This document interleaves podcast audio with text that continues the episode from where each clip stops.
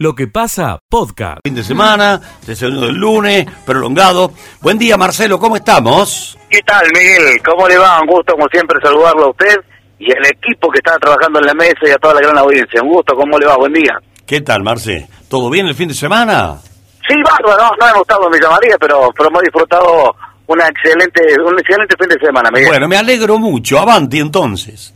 Bien, Miguel, el tema combustible, sorpresa para muchos, eh, las empresas Action y, y Shell con nuevos incrementos, hablamos entre un 10 y un 12%. El último aumento fue a mediados de marzo, pero atención con esto, ah, siempre hemos hablado de que IPF tomaba la punta en tema de los aumentos. Bueno, hoy a la hora cero eh, ya comenzaron con el aumento IPF, es decir que Shell, Action y IPF ya tienen nuevo incremento. Por ejemplo, desde la hora cero, IPF, la nafta super cuesta 132,9. Infinia 161,5.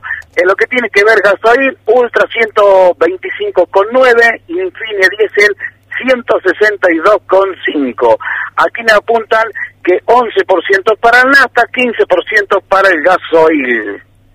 En lo que tiene que ver a, en Gel Sí. 139,7 Super, V-Power 165,1, Diesel Fórmula 10 142,7 y 166,2. Estos son los nuevos aumentos de combustible aquí en la ciudad, en todo el país, por supuesto. Bueno, bueno, Marcelo, gracias por aclararnos bien los valores. Entonces, la Shell está un tres pesitos más arriba que IPF. Por lo que- Exactamente. por lo que te he escuchado. Tres pesitos más. Pero ya estamos arriba, los combustibles eh, super, digamos, los más eh, efectivos, Mm.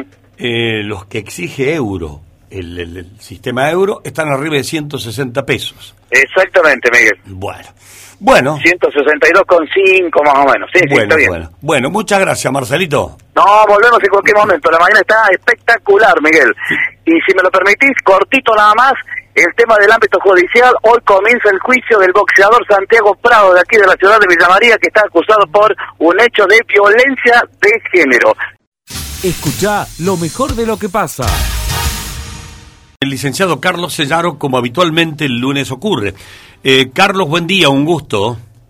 ¿Qué tal, Miguel? Buen día, ¿cómo estamos? Bien, aquí estamos expectantes de ver tu análisis a una semana del último que expresaste en este micrófono sobre la realidad en la economía argentina, con bastantes complicaciones, un presidente que se va de viaje en busca de inversiones, una economía que tiene complicaciones en lo interno, eh, eh, faltan dólares, eh, inestabilidad política. ¿Dónde estamos parados, Carlos? Bueno, la mayor parte de las miradas en realidad están puestas sobre las internas en el gobierno, ¿sí? Porque si uno mira las variables macroeconómicas, digamos que en los últimos días hubo declaraciones de todos lados, incluyendo el ministro Guzmán, y Guzmán salió a decir algo que objetivamente es correcto. Dijo, después del acuerdo con el fondo, estamos reconstituyendo la reserva del Banco Central, estamos mejorando el perfil del mercado de cambios, la economía se está recuperando, la inflación es alta, pero va a empezar a disminuir en mayo, algo que hemos charlado contigo, ¿no es cierto? Sí, sí, sí. Siempre recuerdo ese vos- concepto, perdóname Carlos, quiero refrescar el concepto tuyo para oyentes que a lo mejor no lo, no lo han oído, que hace varias semanas atrás apuntabas que cuando empezó ese, esa inflación un poco más disparada, acotaste que muchos empresarios apelaban a colchones y que, bueno, después el colchón se iba a ir licuando y por lo tanto la inflación iba a ir bajando. Eh, este- esto A partir de mayo, A sí. partir de mayo, bien. Y además, en ese marco de incertidumbre, sumar que muchas empresas, me consta por algún relevamiento que hicimos, en el marco de esa incertidumbre tan grande que se generó, también se sobreestoquearon. Es decir, salieron a, a acumular stock eh, y eso también levantó parte de los precios, ¿no? Ajá. De tal forma que uno siente que a partir de mayo esos elementos van a ser como un amortiguador para que la inflación, en lugar de seguirse acelerando desde el 6,7% que tuvo este, en marzo, se vaya acomodando a partir de mayo en torno al 3 o al 4%. La inflación va a seguir siendo muy alta, obviamente, pero en realidad acomodándose a un valor un poco más razonable que el que vimos en marzo y que esta semana se va a anunciar la inflación de abril, que va a estar en algún punto entre el 5 y el 6% también, digamos, ¿no? Va a seguir siendo alta, pero ya todos saben y dicen que va a ser más baja que la de marzo. Sí. Va a seguir siendo alta, pero va a ser más baja que la de marzo, lo cual va confirmando la lectura que hemos compartido con Bien, ustedes bien, bien, en, bien. las últimas semanas. Ese, digamos, ¿no? esa, esa lectura técnica que bien estás ofreciendo a la gente que escucha la radio, tiene conspiraciones. Fíjate que en este momento el ministro Guzmán le está contestando ahora ya directamente a la vicepresidenta. Le habla y le dice, Bueno. ¿en qué país han funcionado los subsidios energéticos y el déficit fiscal, señora vicepresidenta? Directamente Guzmán le está hablando a Cristina. Esto desestabiliza la, la, la- por más que técnicamente lo has explicado bien, puede bajar la inflación, pero esto genera una incertidumbre tremenda. Lo que pasa que obviamente que las discrepancias dentro del oficialismo están arriba de la mesa, ¿sí? Yo me dediqué a escuchar atentamente el discurso de Cristina Fernández la semana pasada en el Chaco. ¿Te acordás que Sí. le dieron un, un título honoris causa en la universidad? Sí, sí, sí. Ella tenía obviamente ahí que hablar y la verdad le presté mucha atención a lo que dijo eh, para ver si encontraba algún hilo en términos de este enfrentamiento con el presidente. Ella trató de sacarse el lazo de ese enfrentamiento diciendo tenemos una diferencia de ideas, no hay una pelea, sino que tenemos diferencias de ideas. En términos del equipo económico, le pegó directamente a Culfas, ¿no? A Matías, sí. La- sí, a Matías Culfa le pegó abiertamente porque dijo en un momento, eh, había escrito un libro contra nosotros, pero el presidente confiaba en él. Vos sabés que en la facultad yo uso el libro de Culfas este, como una parte de la bibliografía con los alumnos de economía política. Y efectivamente Culfas escribió un libro que se llama Los Tres Kirchnerismos. Los, Eh, perdóname, hace- perdóname que por ahí el teléfono nos traiciona. ¿Cómo se llama el libro? Los tres kirchnerismos, Ah, bien. se llama el libro, escrito por Culfas allá en la etapa de- del gobierno de Mauricio Macri, digamos, Mm. en realidad, donde hacía un análisis de, de los 12 años del kirchnerismo con una visión bastante crítica, ciertamente. Y yo ciertamente que cuando he utilizado ese material como bibliografía eh, con los alumnos de la universidad, un poco rescataba esta lectura, ¿no? De decir, bueno, Culfas escribió un, un libro bastante crítico contra Cristina Fernández y sin embargo fue elegido ministro de la producción por Alberto Fernández. Lo cual en algún momento con vos hemos compartido la visión de que el equipo económico, o mejor dicho, los ministros que tiene Alberto Fernández los eligió Alberto Fernández. Nunca los hubiera elegido Cristina. De hecho, no hubiera elegido a Culfas y lo dijo expresamente la semana pasada en ese discurso, ¿no? Ahora, en este plano, yo sigo pensando que de- desplazar a ese trío de, de funcionarios, siempre hemos hablado de estos tres, ¿no es cierto? Siempre Sí, hemos dicho Guzmán, Catopodi, Guzmán y Culfa, sí. y, y Pérez, el presidente del Banco Central, Mm. eh, son un equipo en realidad. Ellos articulan entre ellos y van definiendo la política económica para mal o para bien, digamos, cada quien lo leerá como quiera. Pero está claro que hay un proceso de coordinación. Desplazar a estos funcionarios, en realidad, y poner a funcionarios más heterodoxos, hemos dicho muchas veces, Miguel, yo digo, es un salto al vacío. Porque alguien dirá, ¿qué, ¿y qué van a hacer si ponen a funcionarios más heterodoxos? ¿Qué política van a llevar adelante distinta de la que se está llevando a cabo? Cristina, en este discurso de la semana pasada en el Chaco, rescató una reunión de Culfas con Augusto Costa. Augusto Costa fue funcionario de Cristina, Mm. en este momento es funcionario Kisilov en la provincia de Buenos Aires, y fue el que estuvo a cargo después que se lo desplazó a Guillermo Moreno, ¿te acordás? Sí, sí. del manejo de la Secretaría de Comercio Interior. Y en ese momento, la semana pasada, Cristina dijo que eh, Culfas le había enrostrado a Costa, textualmente, nosotros no vamos a hacer lo que hicieron ustedes, esto va a ser diálogo, consenso, nosotros no vamos a intervenir, ustedes tenían un criterio muy intervencionista. Es decir, la visión de que Culfas y Guzmán quieren negociar con los sectores empresarios y entonces terminan perdiendo el partido porque son muy débiles y que aquí hace falta funcionarios más duros, no vamos a decir como lo era Guillermo Moreno, casi en el extremo, ¿no es cierto? Pero está claro que Costa es uno de los supuestos candidatos a reemplazar a Guzmán o al propio Culfas, y el gobierno argentino en ese caso tendría una actitud más dura con los empresarios que conforman oligopolios o monopolios, etcétera, etcétera, los formadores de precios, por así decirlo. Mm. A mí me parece que esto no va a ocurrir, Miguel. Eh, sigo pensando que el presidente eh, va a sostener a estos funcionarios eh, y por supuesto tiene para ello el aval de la mayor parte de los gobernadores, de Sergio Massa. Entonces es cierto que vamos, que ya estamos arriba de un, de una, de un enfrentamiento, de una disputa dentro del oficialismo, pero me parece que el presidente de la nación va a sostener a su equipo económico Bien. porque es la pieza más importante que tiene. No, no, no percibo en el horizonte que pueda haber un desplazamiento de los funcionarios. Alguien dirá, bueno, a ver, este, Cristina Fernández asume como presidenta esta semana Sí. y, y lo va a tener al ministro Guzmán que dijo lo que vos acabas de decir. Ahora, no se me ocurre pensar que, que pueda aprovechar esta semana para desplazar a esos funcionarios siendo presidenta, por ejemplo. Claro.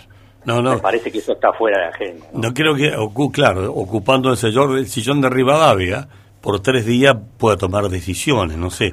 Y yo no Se sé cómo. que no. Otras veces que ha estado en ese cargo, por otros viajes de Alberto Fernández, no tomó ninguna decisión. ¿cierto? Es más bien una cuestión formal Claro. de, de reemplazar al presidente porque así lo plantea la Constitución. Sí, sí, sí, sí. Bueno, ¿qué semanita tiene Guzmán, no? Va, tenemos todo, pero Guzmán tiene una semanita. Todos estamos ahí entre discusión ahora. Encima aumentó la nafta, Carlos. Y, y bien Bueno, los aumentos de tarifa. estaba- todo eso estaba previsto, ¿no? Sí, sí. O sea, fíjate cómo en el planteo de lo que veníamos hablando desde comienzos de año de lo que significaba el acuerdo con el Fondo Monetario, cómo se han ido cumpliendo los procesos de más tranquilidad, porque hoy en día, no, no, pero fíjate dónde está el blue. No, ¿cómo dónde está el blue? El blue el viernes cerró en 201 pesos, ¿sí? Sí. 201 pesos. En enero estaba en 223. Mm.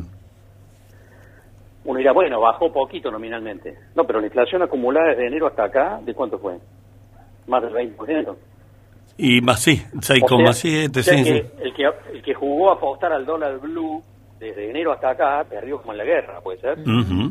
Porque no solamente el dólar blue bajó nominalmente, bajó en términos reales frente a la canasta de bienes o la góndola del supermercado, ¿sí?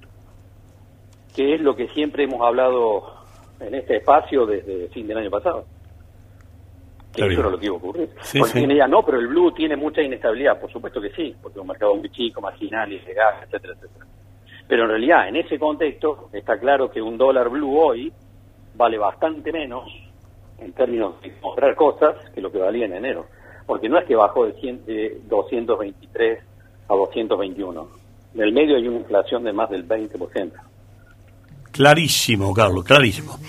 Y bueno, igual el tema del dólar blue, el blue, como decís vos, un mercado chiquito, es paralelo y cada quien hace su juego porque dice, bueno, yo lo tengo y no sé qué va a pasar. Porque el tema es este, la incertidumbre, no sé qué va a pasar adelante. Entonces me calzo ahí, aunque pierdo unos, pierdo unos puntitos, pero me calzo ahí porque no sé lo que va a pasar para adelante. Razonan Bueno, mucho ver, esto, ¿eh? Pensemos, pensemos lo que le hemos recomendado a toda la gente desde el fin del año pasado.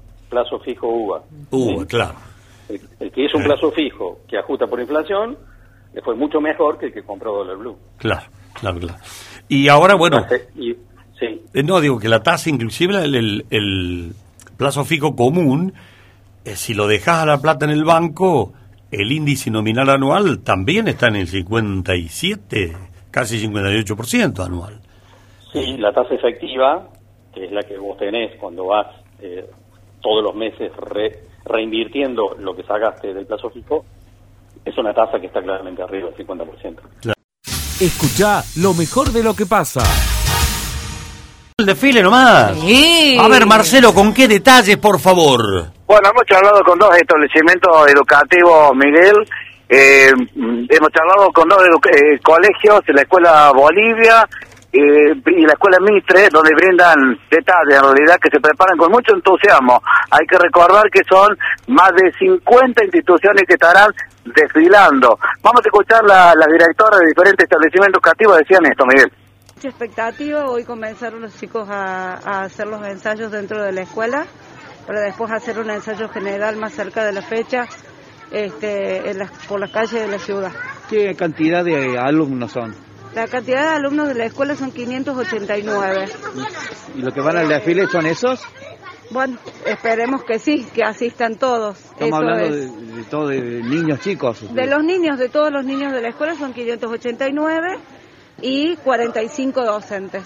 Contamos que estamos preparándonos con muchísimo entusiasmo para el desfile del día 25 de mayo. Trabajamos día a día comentándoles a nuestros estudiantes la importancia que tiene de participar de este evento.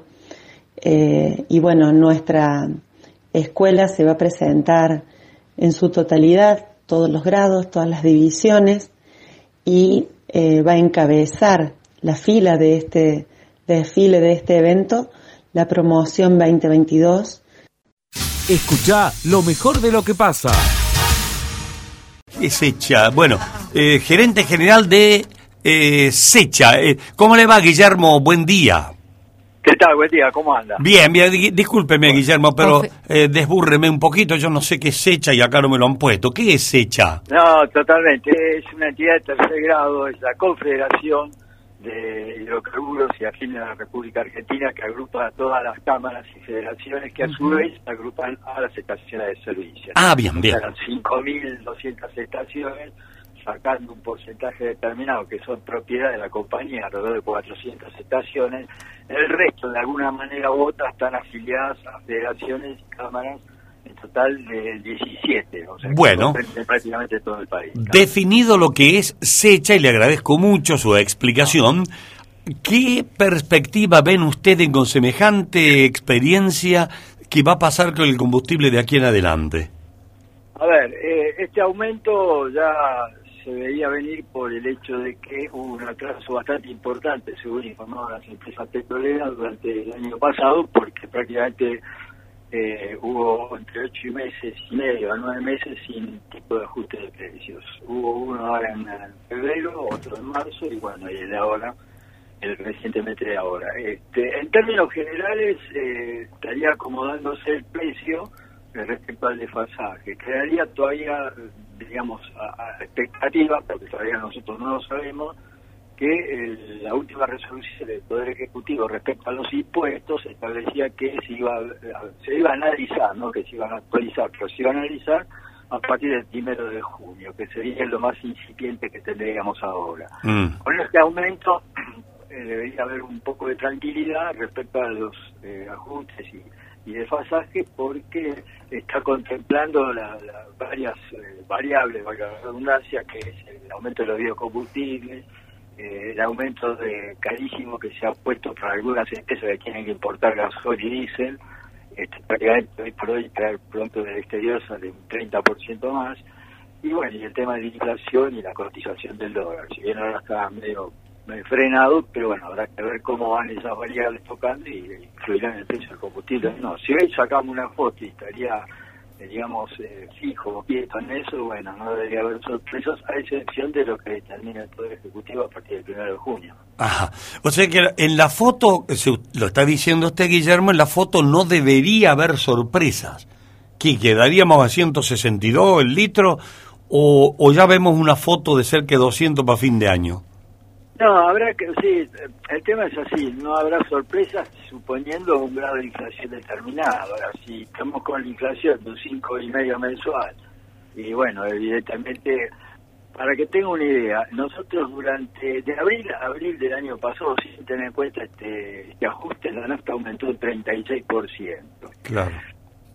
El, el, el ingreso que tienen las estaciones de servicio está relacionado fundamentalmente con el precio de venta al público, que es un porcentaje de ese valor, aproximadamente entre un 9, un- entre un 8 y un 9%, ¿correcto? Entonces, ¿qué ocurrió? ¿Qué ocurre? Durante mucho tiempo esos eh, ingresos estuvieron eh, congelados, frisados directamente. En cambio, los egresos se van manteniendo de acuerdo a la inflación, o sea, Sí, todos sí, los sí. costos, sea Sí, energía, sí, sí. lo que sea, bueno, incluso el costo mayor que es el costo laboral prácticamente nosotros acordamos este digamos paritarias el año pasado del 52% entonces ese desfasaje ese combo por decirlo así que yo tengo ingresos frenados y egresos actualizándose constantemente hace que llegue un momento en que se produzca este tipo de desfasaje. Hoy debería más o menos en lo que va del año un 30% de aumento. Bueno, si no aparecen más desfasajes, términos concretos, que el barril, que es el valor de referencia, que es la materia prima,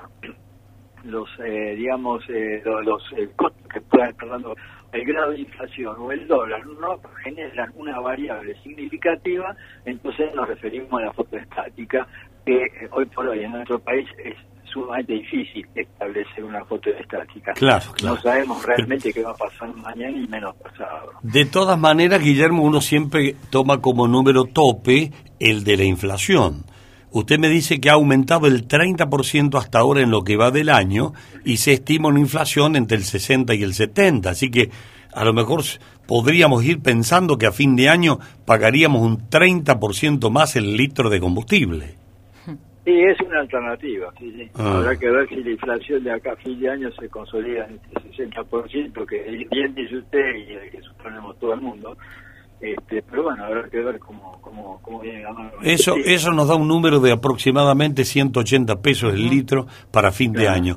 Eh, Guillermo, ¿cuál, ¿cuál es la cantidad, del el litraje promedio que vende una estación de servicio en la Argentina? ¿Qué- En por- pro- sí, no, está clarísima la pregunta. En promedio está alrededor de los 300 mil litros.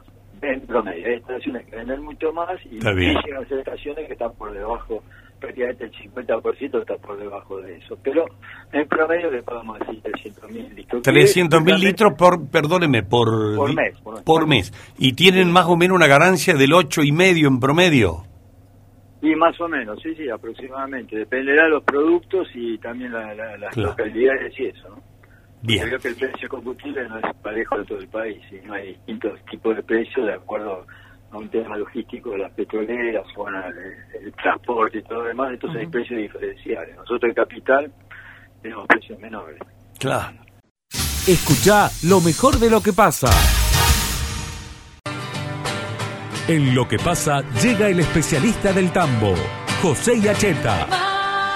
¿Qué semanita esta, José querido? Buen día, ¿cómo estás? Y ahí, ahí estamos. ¿Qué tal, Miguel, querido? ¿Cómo te va? Estamos contra reloj. Tenemos un contador allí en el sitio todoláctea.com.ar que nos viene diciendo, nos viene marcando los tiempos y vos sabés que es tremendo, digamos. Se verlo. pone más tirano que nunca el contador ese. Nueve días, cosa, 22 horas, 6 minutos y 14 segundos Ah, para que comience. Todo Láctea 2022 aquí en el American Park Hotel de Villa María, donde Villa María precisamente va a ser la ciudad cabecera, pero también Villanueva va a tener su rol. Eh, yo calculo que, viste que la ciudad debe tener entre 1.200 y 1.300 plazas hoteleras. Eh, Si no, si no, Sí, más o menos. mal. Está bien, está bien, José, está ubicado. una- correcto, y tiene también una buena oferta, digamos, de casas particulares. Yo creo que va a estar absolutamente todo lleno para esa Pero época. qué linda no. Pará, pará, José, que es título eso. Eso es título para ponerlo en la web nuestra, en la de ustedes. Así que con motivo de todo láctea se agotan lo- las plazas hoteleras en la ciudad de Villa María y Villanueva. Al menos, mirá, nosotros manejamos, eh, estamos en vínculo con cuatro hoteles por razones obvias, digamos, porque a la gente que viene de afuera, a la gente que viene de otras provincias y del exterior, eh, les ofrecemos eh, Claro. un menú de hoteles, digamos, para todos los bolsillos, y bueno, y esos están al límite ya. Qué Esos va, cuatro, qué bueno, qué bueno. son- son- son- son- son muy- muy- muy- muy- muy- muy- muy lindas plazas eh, las que trabajamos nosotros de todas. Así que bueno, estamos muy felices, Miguel, te tengo algunas novedades como para compartir tiro- de, digamos, algunos tips. Dale. Hay más de 1.500 inscritos ya para eh, asistir a, a todo la que Esperamos que en estos últimos 10 días esto se triplique aproximadamente, la que sería una prescripción, y por lo, en- por lo que estamos esperando, diría yo, un piso de 5.000 asistentes, 5 o 6.000 asistentes para la jornada toda. Sí, José, por supuesto que es presencial y también hay una vía online, ¿no? Eh, correcto. Eh, bueno, está- todavía no lo tenemos definido con precisión, pero ¿Y vamos pero a dónde va a meter los seis varios- mil, José? Sí, sí, no, no, cor- correcto. Esto, esto es lo presencial, pero también está lo virtual, que eh, nosotros, eh, solamente para darte un dato, la Todo Láctea del año pasado, Mm. fue virtual, eh, sumamos ya 13.000 asistentes. O sea que tenemos un camino para recorrer, pero estamos viendo que transmitir por streaming, posiblemente ya te digo, las jornadas lecheras, las jornadas de reproducción y las jornadas de quesos, lo más probable es que eso se transmita y que posiblemente tenga un arancel pequeño, digamos, pero también porque es, eh, tremendo los costos cómo se van cómo se van yendo. Pero Mm. eh, quiero decirte que ya hay una empresa que es la Serenísima que va a poner un suculento premio en pesos para la ganadora, la escuela ganadora de las Olimpiadas. Qué bueno, para la escuela ganado, qué bueno. Exactamente. Ya esto está a- a- este, acordado y bueno, eh, la- justamente eh, se va a llamar Copa La Serenísima, así que es- esto es una muy, seguramente con la universidad estaremos, eh, bueno, eh, hablando en el día de mañana, eh, a- afinando detalles, seguramente puede haber una rueda de prensa al respecto. Eh, José, per- perdóname, porque me, me despierta curiosidad y me entusiasma que se- la educación se mezcle muy comprometidamente en esta realización, que es como una suerte de justa de saber, pero del, Claro, del- claro, del efectivamente le- se, se le ha dado a todas las escuelas, eh, son seis temas, que sería la anatomía y fisiología de las vacas lecheras, datos, digamos, que tienen que ver con el ordeñe, con la crianza artificial de terneros, datos de la lechería mundial y, y de la Argentina, buenas prácticas agropecuarias en el tambo, el bienestar animal en el tambo y la importancia del consumo de lácteos en la salud humana. Esos seis ejes, los chicos van a estudiar y sobre esos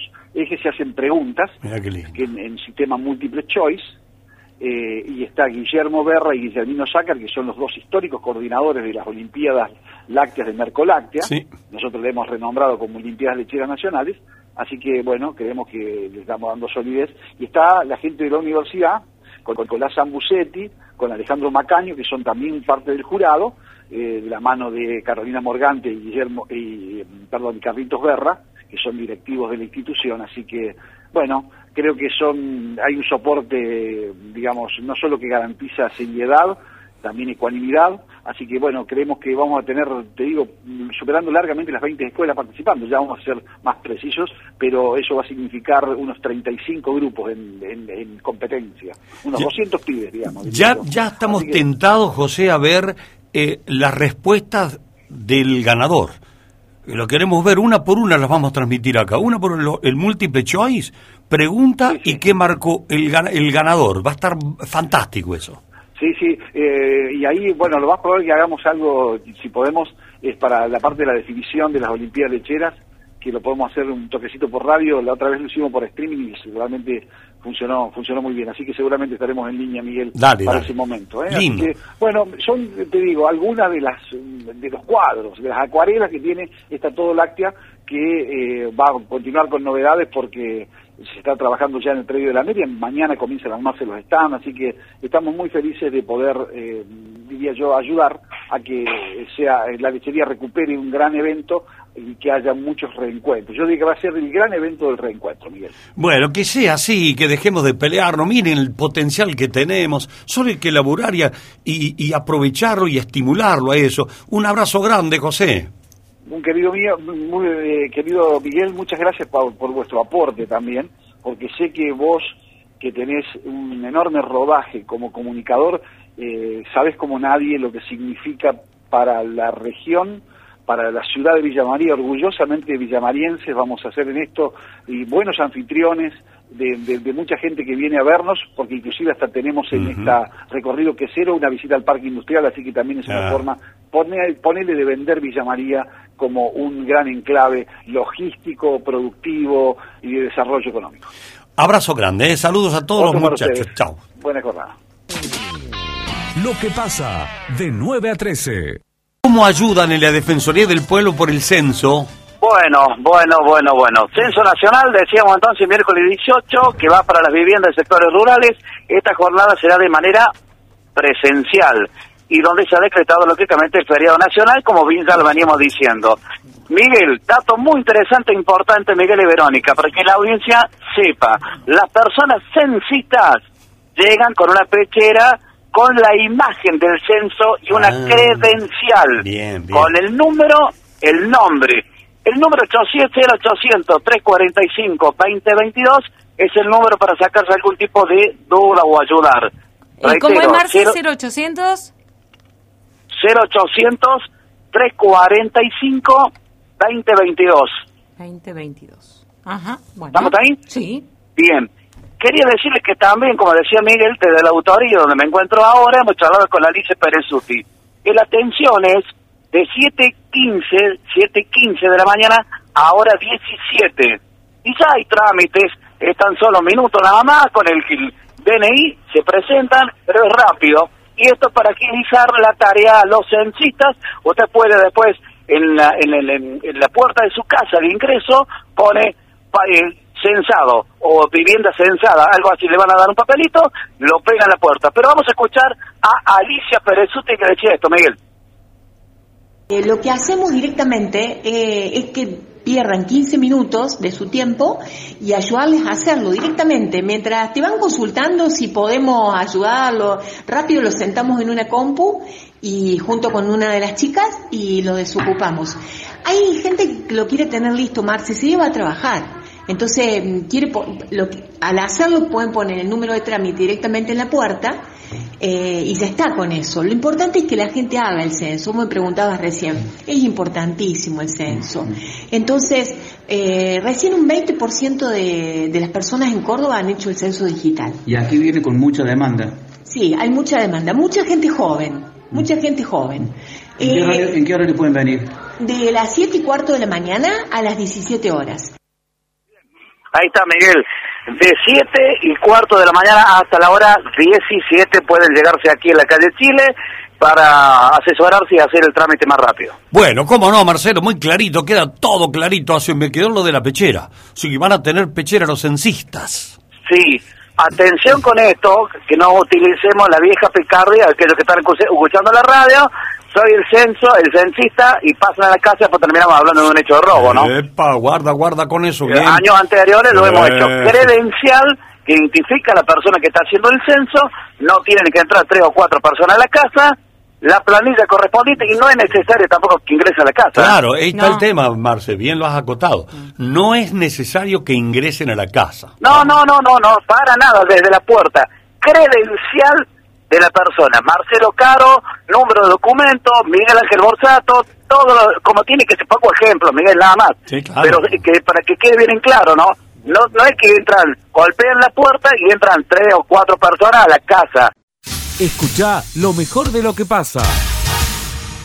Buen día, ¿cómo está, diputado? Buen día. Buen día, Miguel. Un gusto grande estar contigo, como siempre. Bueno, a ver, para que nos ubiques, ¿cómo viene el clima de discusión sobre esta boleta única, que unos la quieren, otros no? Cristina se refirió al tema en el Chaco. ¿Cómo ves el panorama? Contanos. Bueno, bueno, te cuento un poquito la historia de todo esto. Vos sabés que la semana pasada nosotros pudimos, con, ciento, con una mayoría, y construimos de 130 diputados, donde estábamos todos los de Juntos por el Cambio, pero también diputados de otras fuerzas, como de federales y alguna otra provincia, pudimos construir una mayoría para eh, obligar a que se tratara en una sesión el tema de la boleta única. Como no había pasado por comisión, eh, ese, ese día para poder ser aprobada necesitábamos dos tercios de la Cámara, Sí. cosa que no obtuvimos obviamente porque el, el, el Frente de Todos no eh, se manifestó con- en contrario, pero sí contro- esta- haber construido esta mayoría conseguimos que se tratara en comisión, poner inclusive un cronograma que empieza hoy esta misma semana, de modo tal que estaríamos llevándola a la boleta única, a tratamiento ya en el recinto, y ya sí, con la posibilidad de aprobarla por simple mayoría, que la tenemos construida, eh, el 31 de mayo. Que no pasara de fin de este, de este mes que nosotros tengamos aprobado este instrumento. Un instrumento que, como uno bien sabe, representa, por un lado, un salto de, de- de calidad institucional enorme, termina con la lista sábana, termina con todas esas boletas y boletas y boletas donde se mete cualquier cosa que sirven para para hacer, este para que te roben los puertos oscuros, para hacer todo esto, esto, esto que la gente ya detesta como, como, como forma degradatoria de la política, pero además sirve para ahorrar un montón de dinero, millones y millones de pesos, sirve además para, para evitar gastos de papel que en términos de sustentabilidad este, también este, hoy por hoy con, con, lo que significa el, el- el- digamos el cambio climático es fundamental que tengamos, empecemos a, evitar este, este gasto excesivo de, papel. Es decir, tiene virtudes por donde la busques. Eh, hemos hemos este, empezado el debate esta semana, empezamos el debate y vamos a llevar al recinto a, a fin de mes y se va a aprobar seguramente, Miguel, eh, este, antes de que termine mayo eh, en, en la Cámara de Diputados. Claro, después ahí tendrá que ir al Senado. El vicepresidente ya manifestó, se manifestó en contrario, sabe que esto no le conviene, no le conviene a la vieja Pero, a ver, ¿por qué crees que, por qué quieren, más allá de lo que dijo Cristina, que lo dijo bien clarito, ¿por qué crees que a Cristina Fernández, nuestra vicepresidenta, eh, no le conviene la boleta única? Bueno, mira, lo que pasa es que la boleta única te impide, te impide una serie de cuestiones como ley de lemas, como un montón de cuestiones que, que te van a, te, te distorsionan una, una elección. Eh, eh, todo el manipuleo que hay en la... Vos, vos, vos que tenés experiencia de, de años en la política, sabés que cuando están las boletas, la- finalmente siempre pasa en los cuartos oscuros que la gente dice, no, hay boletas de este, se la han llevado, Sí, está sí, la sí. denuncia de un partido, la denuncia de otro que se llevan las boletas. Es decir, permite todo eso, esa, esa manipulación de la, de, la, de la política berreta, este, Miguel, Sí. que, que Ahora, ah, ¿No habría, no habría eh, Gustavo, que mejorar un poco el diseño y el funcionamiento de la boleta única? Bueno, eso, eso es otro, eh, esa es otra cosa, Miguel, y seguramente sí. Eh, incluso este, cuando se, se plantee, eh, se plantee la, cuestión de, de fondo, que era la boleta, también vamos a incorporar el, el modelo de diseño, las comisiones están trabajando en esto y los especialistas de las distintas fuerzas que, que hemos que hemos promovido esta, esta, esta cuestión, están trabajando en eso, estoy convencido que sí, que seguramente vaya, va a haber que, que trabajar en esto. Pero, pero más allá de esto, que es una cuestión eh, de orden práctico y que hay que hacerlo, eh, eh, lo, lo otro es, es fundamental, es esencial, eh, eh, eh, eh, casi te diría un, un salto de calidad institucional muy grande y, con, con, y además con connotaciones de, de, de ahorro económico y, y- y de, y- de- ahorro, digamos, también este, eh, ecológico muy importante que, que no podemos perder de vista. Vos sabés que cuando le, escuchaba a la vicepresidenta tuvo un gaf ahí. Cuando se refería a la boleta, ella quería decir boleta única y decía boleta electrónica. Hasta que después se, re- se, se dio cuenta y se rectificó. ¿no? O sea que después, en realidad, después de la boleta única debería venir la boleta electrónica. Pero supuesto, y, y- y a la, y a la media hora sabríamos quién ganó una elección, y Claro. la gente... ¿Sabes qué permite esto? Esto te permite, vos podés elegir gobernador a uno, eh, diputado a otro y concejal a otro. Es decir, empieza a funcionar mucho menos el, el aparato político y, todo lo que... Y empieza a, a- a valorarse cada vez más la, la- la decisión individual de la gente apor- apoyando a gente y a, y a candidatos que creen que son los mejores. Porque eh, vos bien sabes, nadie tiene la, la, la verdad absoluta, como no siempre todos los candidatos de una fuerza política, cualquiera fuere, eh, tiene todas las personas que son valoradas de la misma manera. Por lo tanto, esto te permite también que el propio elector arme su propia boleta y arme su propia estructura. Yo creo que es un paso muy grande en términos democráticos, de transparencia también de la elección, que evita todas esas manipulaciones, como te digo, propias de que te roban las boletas, y que además produce grandes ahorros económicos y también ahorros desde el punto de vista eh, ecológico. Bueno, vamos a ver si se entiende todo esto eh, en el ejercicio democrático cuando se discuta el asunto. Veremos, porque más que esto que está diciendo más claro imposible, desde el punto de vista de ustedes, que el Frente de Todo tiene otra mirada. Así que bueno, habrá que verlo. Eh, querido Gustavo, un abrazo grande desde acá, desde Villa María. ¿eh? Miguel, un abrazo muy grande para vos, para tu equipo y por supuesto para toda tu audiencia, que es mucha, que es de mucho tiempo, que es mucha, que es toda la vida, este, que te sigue siempre por por, por, por, por, lo- por el buen periodista que sos, por la, y, pero sobre todo por la, por la gran persona que sos. Bueno, gracias Gustavo, Te gracias. conozco de toda la vida. Un abrazo muy grande y saludo a todos los amigos de Villa María. ¿Cómo no? Se- ya están transmitiéndose en vivo y en directo. Adiós, amigo, abrazo. Lo que pasa de 9 a 13. Escucha lo mejor de lo que pasa. Rotary Club Villa María, campaña del abrigo. Vamos a escucharla atentamente porque es de suma importancia para aquellos que necesitan un abrigo. Miguel, le escuchamos. Invitar a toda la comunidad de Villa María y la zona a participar de la segunda edición de nuestra campaña Villa María te abriga. Nuestro objetivo es proveer de ropa de abrigo, calzado y frazadas a personas en situación de vulnerabilidad. Para ello tenemos tres etapas. La recolección de ropa de abrigo que sea limpia, sana, utilizable y de estación. En paralelo estaremos recolectando también datos de los posibles beneficiarios porque el objetivo es que las donaciones se puedan adecuar a las necesidades de ellos. Después eh, pasaremos para una etapa de clasificación y armado de los bolsones para culminar con la entrega de las donaciones. Para esto estamos invitando a toda la comunidad que esté interesada, así como a las diferentes organizaciones que hay en la ciudad, a sumarse y colaborar en este proyecto que, además de ser de alto impacto, también favorece la economía circular. Sabrina nos brinda estos detalles, Miguel, campaña del abrigo. Aquellos que están escuchando la radio necesitan colaborar, deben comunicarse a este número, 154 821 025. Reitero, 154-821-025. Bueno, muchas gracias, Marcelo. Linda iniciativa del Rotary Club Villa María, dijiste, ¿no? Exactamente, Miguel. El Villa María. Bueno, bueno gracias, Marce. Hasta luego. Adiós. Lo que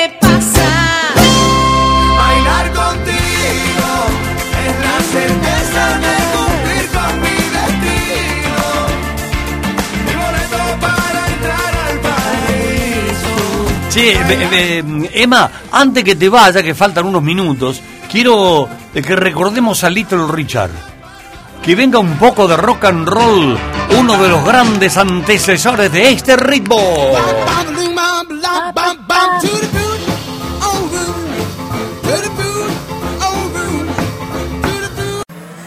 Escucha lo mejor de lo que pasa.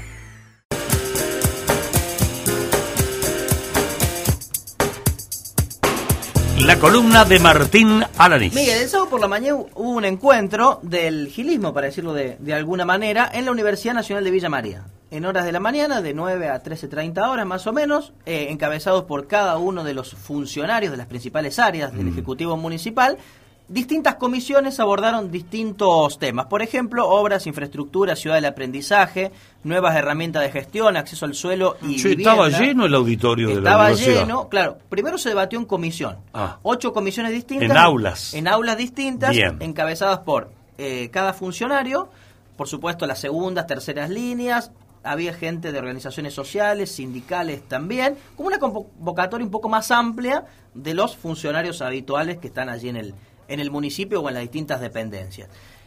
Claro, al final de esta historia fue las conclusiones. El debate final, cada una de las comisiones le entregó a Martín Gil una resolución, un proyecto. La conclusión. Claro, un proyecto como de las una guía. comisiones, claro. como una guía a seguir en el, en el futuro, que es un poco lo que dijo Martín Gil después. Nos quedan 18 meses de, de gestión y no solamente va a ser obra pública, sino vamos a abordar distintos eh, aspectos. Al final, como decías vos recién, Miguel, mucha gente en el auditorio, los 500 se reunieron allí en el auditorio de la universidad y habló Martín Gil, por ejemplo, Luis Negretti también habló, y no es casual, lo hemos dicho la, el semana de- pasada. Martín. Es el el dueño, dueño de casa, casa. pero no es casual. No es el precandidato, el dueño no, de casa. No, claramente es el dueño de casa. Pero, vio como esto, ¿no? Pero bueno, más allá de esta... Ah, suspicaz el, No, no, sí, bastante. el comentarista político. Muy suspicaz. Bueno, pero más allá de esta cuestión, que puede ser importante porque se encuentra en la gestión, debate, resuelve cuestiones, plantea objetivos, digamos, lo he dicho muchas veces también a Castelo y Gil en otras épocas, hacía rato que no se hacían. Hasta aquí es una noticia, punto. Pero me parece que termina de completarse esta historia con un comunicado que en la jornada de ayer, Codeso, ¿quién es Codeso? La gente se va a preguntar, es la lista opositora de la Universidad Nacional de Villa María. Hubo elecciones hace poquito, La que sacó un voto. un, un consejero. Un consejero. Exacto, Fueron sociales. eran 24, ganó la oficialista 23, 23 a 1. Claro, solo que Codeso solamente se presentó en sociales, no se presentó Ah, ni en básicas ni en humanas, bien. solamente en el área de sociales. Emitió un comunicado que dice lo siguiente. Codeso expresa su preocupación ante una nueva expresión de abayazamiento de la autonomía universitaria, uno de los pilares del modelo de reforma universitaria de 1918, ante la difusión pública de la utilización del campus de la Universidad Nacional de Villa María por parte del intendente Martín Gil y su equipo de gestión municipal, con la participación activa de las autoridades universitarias representadas por el rector Luis Negretti y la vicerrectora Elizabeth Taylor. Dicha autonomía universitaria protege a las universidades contra las voluntades de los poderes políticos y económicos que busquen ponerlas al servicio de los intereses particulares. Lo acontecido representa no solo un intento de apropiación de las instalaciones edilicias, Epa. sino también lo más grave del sentido de la universidad. Entendemos que esta mimetización entre la gestión municipal y universitaria atenta contra el carácter público, plural y democrático que debe primar en la Universidad Nacional, cuya principal función es la, formar, es la de formar miles de estudiantes y generar conocimientos en un marco de respeto por la diversidad. Dice este comunicado de Codeso respecto a este encuentro que hubo el fin de semana en la universidad. Claramente vincula a la gestión municipal con la gestión universitaria. Está, está claro que sus actores forman parte del mismo proyecto político, porque el gilismo tiene su fundamento en la academia, ¿no? Pero, claro, ya de ahí a utilizar, según Codeso, las instalaciones de la universidad para una reunión política es otra historia. Muchas veces esta cuestión, Miguel, la naturalizábamos. Mm. Y para eso un poco sirve la que haya distintas miradas, ¿no? Dentro de una institución. Es muy reflexivo el Claro. comunicado, más allá de, la- de las cuestiones políticas que, que exhibe y desnuda en todo caso, pero es muy reflexivo. Sí. Bueno, esta es la cuestión que Por- yo siempre perdóname, digo. por más que hayan pagado, Sí. porque vamos Por a la suponer utilización del espacio. a lo mejor han pagado, pero por más que haya sido pago, el uso del auditorio y las aulas le cabe eh, una crítica de esta naturaleza según la mirada del Codeso, ¿no? Según la mirada de Codeso, claro, porque es una reunión de gestión, sí, es una reunión de los funcionarios, sí, es una reunión política y también, obvio, todo es política, ¿no? Eh, pero en este caso, la, reflexión es, ¿para qué sirve, no? Eh, que las instituciones tengan, eh, en este caso, oficialismo u oposición o tengan distintas miradas dentro de una organización, sea cual fuere, justamente para poder plantear estas diferencias. Porque en otra época nos parecía natural que fueran y se juntaran en la universidad y no pasaba nada, y de hecho ha sucedido en varias ocasiones. Pero ahora hay alguien que te dice, no, pero mirá que Claro, el no es edificio de la natural. universidad Claro, no es natural. no es normal. A- acá el fundamento es el estudio, la investigación, no el- las reuniones políticas partidarias. Entonces ayuda a cambiar un poco eh, el sentido y la mirada sobre las instituciones. Em, veremos cómo transcurre esta historia. Codeso no llegó para eh, ser solamente un consejero. Lo que me han dicho es, nosotros queremos el año próximo poder construir lo máximo posible para formar un espacio opositor dentro de la universidad y competir en las elecciones de rector. Porque el año que viene es rector. Terreno duro tienen, ¿eh? Y terreno muy Oh. duro, para no decir imposible, ¿no? Bueno, pero... bueno, pero viste, Pero hay que... las ideas no se matan, decía Sarmiento. Totalmente. Y además me parece que estas cuestiones ayudan al debate, ¿no? Mm. Efectivamente, la universidad es es para eso, la universidad es para juntarse y debatir de, de gestión y de política, o la universidad es para formar e investigar, o es para las dos cosas. Cada uno tendrá su mirada y su respuesta. Eh, algunos dirán, no, sí, se puede, otros dirán, no, mm, no se puede. Mm. El- allí el soberano, el oyente, puede reflexionar sobre... ¿Qué la- haría la universidad, qué actitud adoptaría la universidad después de este comunicado del Codeso si fuese el PRO a pedir el auditorio para hacer una reunión política? por ejemplo. Que hay actores del PRO dentro de la universidad. Por ejemplo, la concejal Karina Bruno Sí, forma sí parte de la universidad. Sí, forma parte. Eh, forma parte, esta es una La empleada clase, administrativa, claro. Sí, sí. Pero ¿Qué, qué, qué actitud adoptaría? ¿Se lo prestaría? Tal vez antes del comunicado del Codeso hubiese pasado con no, quedan no, eh, ni lo intentarían. A lo mejor ahora lo intentan. Sí. ¿Y se lo darían? ¿Al lugar? ¿Al espacio? Y no tenés mucho margen. porque- Y ahora- es público, es de eh, todo, ¿no? Claro, es ¿Ves, público. ves lo que es el efecto? Esto es la democracia. Esto es la ¿Ves democracia. el efecto que Claro. hace un comunicado? Sí. Rompe una uniformidad El sentido común. y apela Claro. al sentido común. Bueno, Claro. ahora la autoridad dirá, bueno, che, no. Si nos pide el auditorio el PRO, si se lo negamos, van a, van a decir, vieron que... Bueno, en fin. Bueno, ¿cómo es el logo de la universidad? El lema. Pública de todos. Ujú. Claro. Bueno, si es de todos. Pública, y gratuita y de todos. Y de todo. Si se utilizó para esto. e inclusiva. Y también, por supuesto, no, obviamente que el sentido de la universidad es fundamental, ¿no?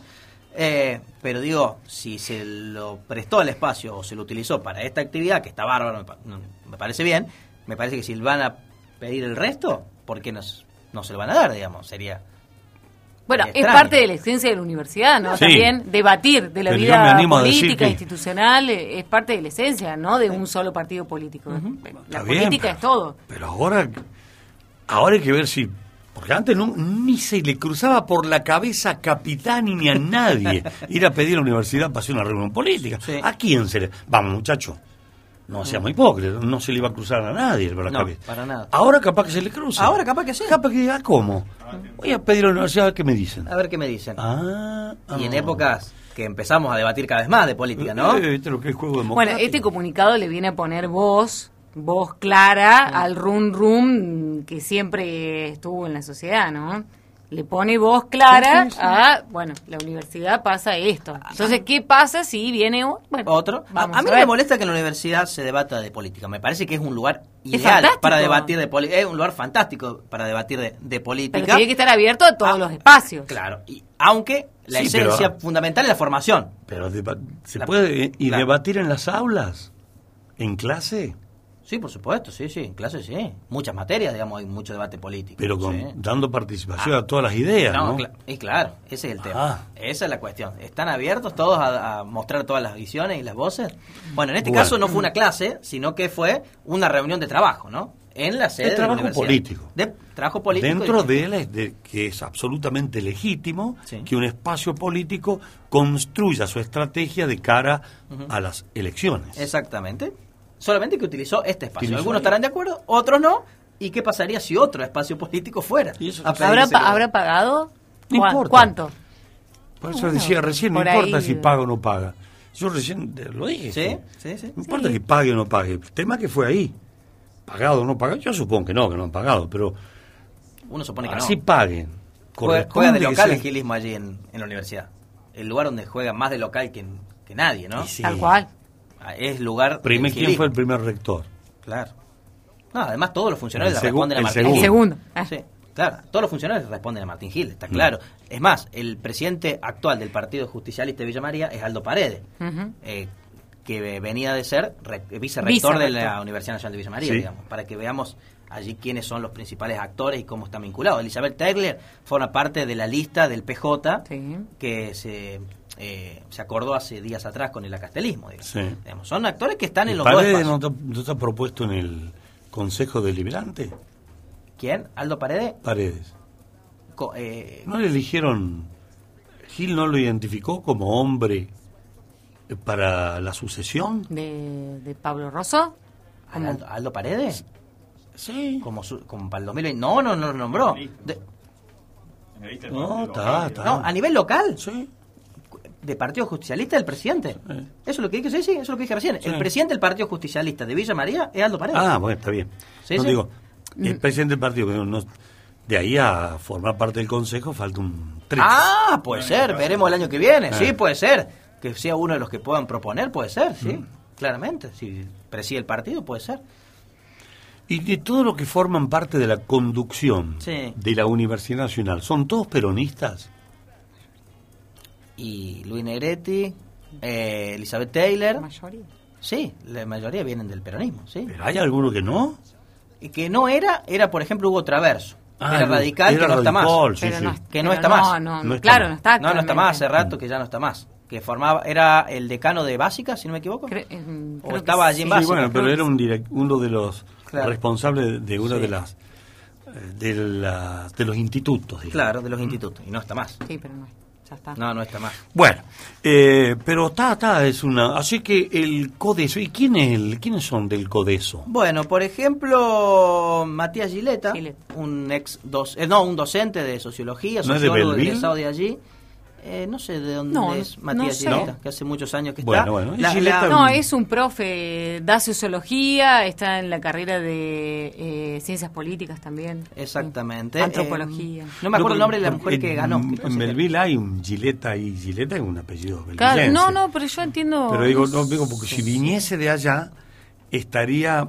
Eh, cerraría la idea de que fuese opositor, porque Belville es radical No, no, no, y no. ahora gobierna un. Sí, habría que preguntarle. Habría que preguntarle a Matías. Dale, Silvina- sí tiene que ver con los belvillenses. Miguel, Silvina Irusta se llama la consejera de Codeso que ganó Ujú. justamente eh, su lugar en las últimas elecciones. ¿Y de qué, qué ideología parti- política es? Ya no la conozco porque es muy nueva. Es, muy, es de la Ah, universidad. Hay pregúntenle, mucha- chico, pregúntenle. Muy claro, hay- hay- hay Ah, mire, no, aquí nos apuntan, nos están escuchando la columna y nos, acun- nos apuntan. Dice, otro ejemplo es Paula Mioso, dice, que es Sí. actual concejal Sí. y además es secretaria general Sí, del sí, sí. rectorado de la Universidad Nacional de Villa Sí, María. y Gabriela. Redondo Gabriela Redondo no está más en la, en la municipalidad, no está más. pero estaba, Tuvo un tiempo, pero Exacto. no, no está más. no Bien. está más. Bueno.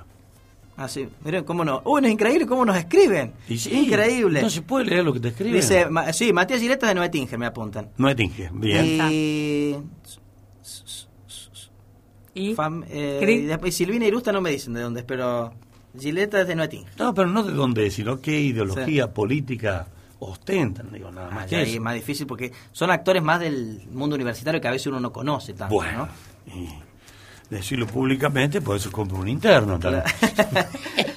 bueno, listo. Bueno, ¿Estás listo, Martín? Muchas gracias, Qué lindo temita trajiste hoy en lunes, Oh, ¿eh? para arrancar con Bueno. todo la, la semana. Y gracias a todos los que nos escriben por la Sí, la gracias, gracias a quienes están escuchando la columna de Martín Alanés. Miguel Borsato y gran equipo te cuentan lo que pasa de 9 a 13. La casa más grande de Villa María, la radio más grande de la región. AM930, Radio Villa María. FM Villa María 93.3. Rumbo a los 50 años, uniendo a la región. Eduardo Freites e Hijos, Aceros. Todo para la industria metalúrgica. Caños, chapas, tubos, aceros, corte láser y plegados. Amplio estacionamiento, asesoramiento técnico, calidad y precio. Eduardo Freites e Hijos en Villa María, kilómetro 564, autopista Córdoba-Rosario. Teléfono 353-444-6515. Municipalidad de Silvio Pélico, un pueblo con historia. Avanzamos en obras, educación, salud, deportes. Silvio Pélico, un lugar para vivir y quedarse. Gestión Leticia Aloco. Renovarse sin perder la esencia. En Farmacias Moderna queremos acercarnos cada vez más a vos. Por eso creamos diferentes canales